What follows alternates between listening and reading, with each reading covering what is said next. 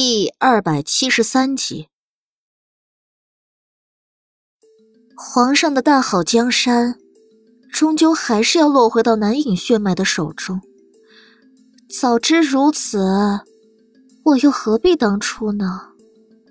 燕婉笑了起来，一字一句像利剑似的直戳安帝的心脏。你住嘴！安帝大喝，因为用力，脸上的青筋。都蹦了出来。皇上要我住嘴，就算我不说，他人也会说。太子跟德亲王接连倒台，剩下的其他王爷与皇子中，还有谁能与战王爷争锋？你休想挑拨朕与老五之间的父子情，这件事情，朕自然会查。燕婉闻言抛下诱饵，不如。让我来帮皇上一把，说是成了，皇上会除掉战王，找回国师；说是败了，皇上到时再来处置我也不迟啊。你有法子？安帝上钩。莫连锦经过这次的事儿，在所有人面前的威信，比他这个九五之尊还要大。他出手多有不便。如果能给燕婉，就算来日被查清，他跟他的父子情也还在。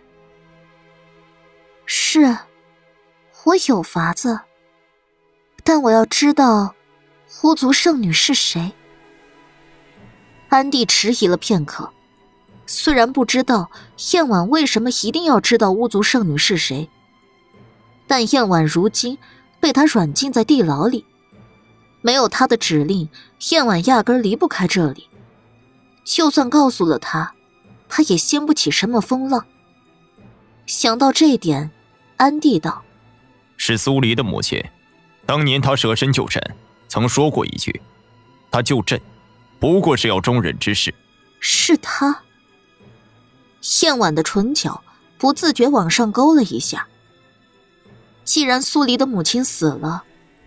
那就剩下一个苏黎，他很快就恢复如常，没有多说，把自己联系组织的那套方法毫无保留的告诉了安迪。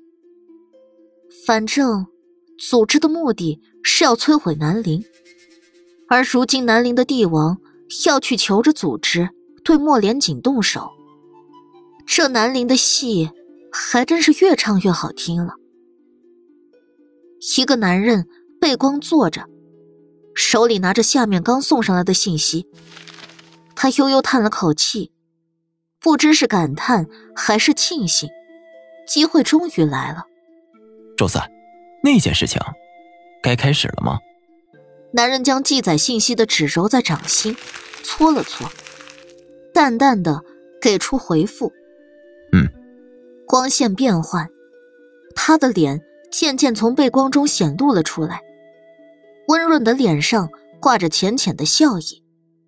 莫连锦清理完残局，已经是半个月后，莫连郎欢欢喜喜的来找他。五哥，菊青终于答应我，愿意跟我了。你快随我入宫去求求父皇，将他指给我。再不济，我也得让他当个侧妃不是？我真的不想委屈了他。莫连锦被他磨得没办法。再加上苏黎也在替莫连郎说话，只能答应，随着他入宫。安帝对于这件事儿，并没有太反对，给了菊青一个侧妃的封号。莫连郎当下就要去御花园找菊青，让莫连锦自己出宫。莫连锦哭笑不得，由了他去，一个人朝宫门外走。然而。就在接近三道宫门的时候，却看到了莫连郎要找的菊青就在不远处。从隐在暗处的人手里接过一个物件，那东西上面分明刻着巫族人的图腾。这宫女，莫连锦冷冽的站在原地，直到菊青送走隐在暗处的人，开始闷头往回走，他才抬脚。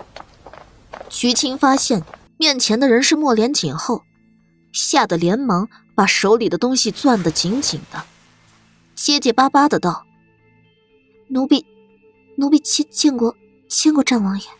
将手打开。莫连锦开口，不带一丝情绪。徐青哪里肯把手打开，紧紧的攥着手里的东西，将手放在心口，宝贝的护着。战王爷想想做什么？因为紧张，菊青的娃娃脸上一片惨白，豆大的汗珠从额上溢出来。见菊青愿意照他说的做，莫连锦黑眸一敛，气势强悍的朝着菊青逼近几步，抬手朝着他的一处穴道就点了过去。他意在让他吃痛，自己松手，让那样东西显露出来。哪知他的手指还没点上穴道，徐青也跟着动了，从袖袍里抽出一柄匕首。又快又狠的对准自己的心口，就扎了下去。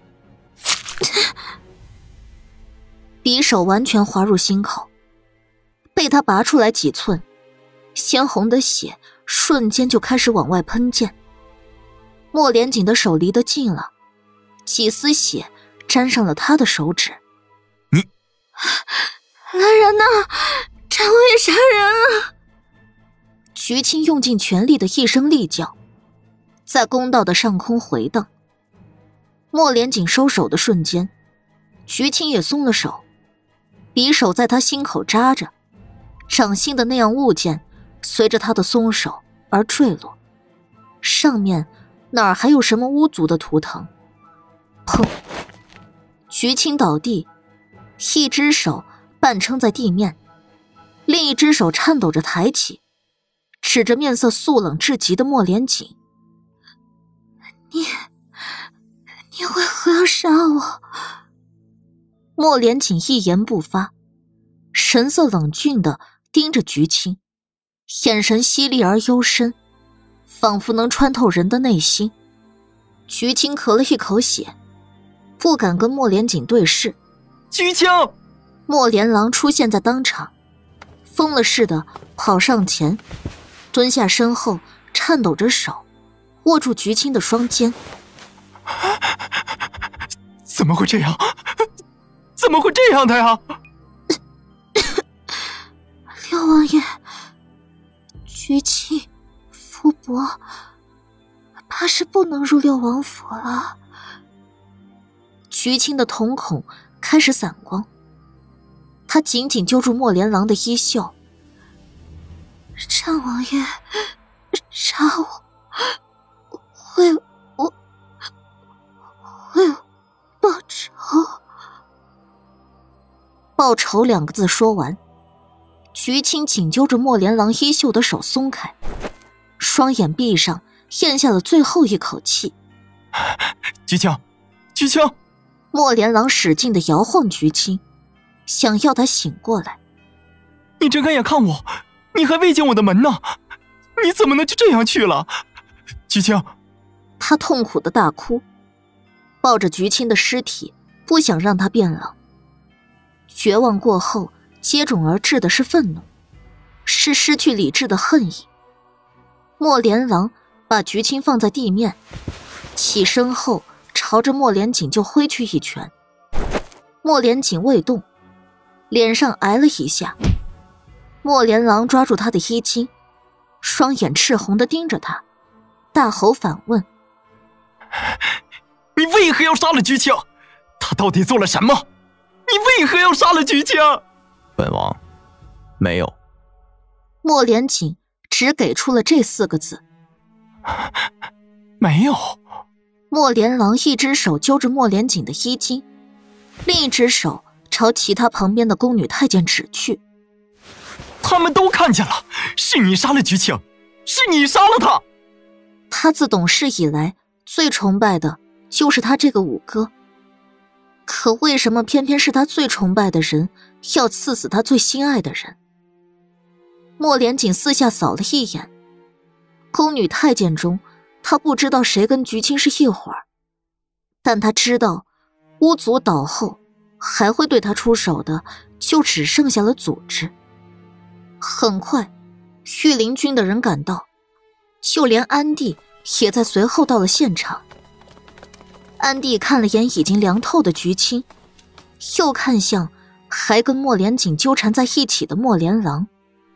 这宫女真不是方才才把她许给了你，到底是怎么一回事？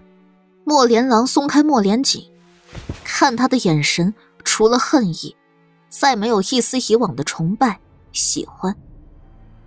他转头看向安帝，忽然扑通跪下：“父皇，战王爷杀我侧妃，还请父皇为儿臣做主。”他脑海里全是菊青死前念叨的那句：“他要给他报仇，他要莫连锦给菊青偿命。”老五，你有何话要说？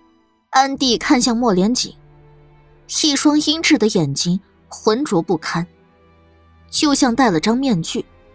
令人看不清他在想什么。儿臣未杀人。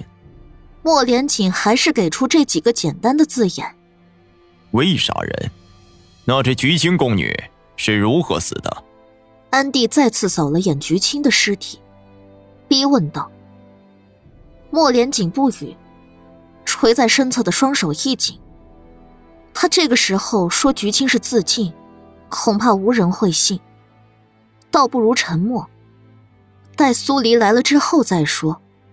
来人，安帝开始下令，将战王爷暂时收押入大理寺，再去将柳崇明跟苏黎换来。是。有御林军上前要拿住莫连锦，被莫连锦一记冷冽的眼神制止。无需你们动手，本王自己走。几个御林军只能罢手，心惊胆战的跟在后面，朝宫外而去。苏黎收到这个消息的时候，正在给青雨扎小辫。小辫只扎了一半，他带上青木长笛，快马加鞭的往宫门方向赶。在宫门外，正好遇上了刚刚赶来的柳崇明。一行人一起往里面走，柳崇明抹了一把冷汗，不解的朝苏黎问道：“王妃娘娘可知道出了什么事？”御林军将战王爷押来大理寺的时候，本官差点没把胆吓破。我也不太清楚，到了再说。王妃娘娘放心，战王爷在厢房中好生的待着。苏黎看了柳崇明一眼，没再多说。很快，一行人就到了案发现场。莫连郎还在抱着菊青的尸体哭，见到苏黎过来，伤心欲绝的看着他。五嫂，你快救救菊青，你让她活过来呀！苏黎看了眼菊青，神已经死透了，还怎么救？安帝适时开口：“苏黎，此案虽与老五有关，但京中出了案子，向来有你在场。朕将菊青的命案交给你了，你莫要徇私才是。”苏黎看向安帝。虽然安帝在历经谋逆的事之后，对他和莫连锦的态度比以前好，但他看过去的时候，还是在安帝眼底发现了一丝不易察觉的高深莫测。他没作声，只点了点头。安帝又对柳崇明道：“你协助苏黎，有何进展，随时向朕禀报。”是，微臣遵旨。安帝向前一步，拍了拍莫连郎的肩，而后才带着工人转身离开。苏黎蹲下身，任由莫连郎抱着菊青，没强制让他离开。从表面上看，菊青的致命伤在心口，一刀直没入底，刀口周边的皮肤有生理迹象，说明。匕首是在菊青还活着的时候扎进去的。匕首单从外表来看，很普通的样式，随处可见。再看向其他地方，并没有什么异常，除了菊青的双手。他手上有喷溅式的血点，大部分分布在手腕，食指内侧干干净净，掌心也同样。这种血迹分布。倒像是他自己握着匕首，捅了自己，所以喷溅出来的血迹才只在他的手腕上显见，而食指内侧跟掌心，并没有被血液喷溅到。柳大人，你过来看一下。苏黎把柳崇明叫过来，把菊青双手的异样指给他看。柳崇明有点没看明白，不解的问道。这是死者的手，手上有血迹，与案子有关联吗？苏黎起身，拿出自己的解剖刀，又手握紧刀柄，把自己的心口比划了一下。假若我这样给自己一刀，鲜血会如何喷溅？大部分会落在手腕，而指尖内侧与掌心，因为握着刀柄的缘故，不会出现喷溅出来的血。柳崇明立刻明白了过来，王妃娘娘的意思是，这只是一个证据，其他的，待我们问完目击者后再做定夺。好。莫连郎的反应慢了一拍，但也听明白了苏黎话里含带的意思。他看向苏黎，五嫂，你的意思是，菊青自己刺了自己，诬陷于五哥。你怎么能下如此武断的定义？菊青他向来心善，他怎么会？你信他心善，难道就不信你五哥不会杀他？苏黎反问。莫连郎被问住了，答不出来的他结巴了几秒，重新抱住菊青，哭了起来。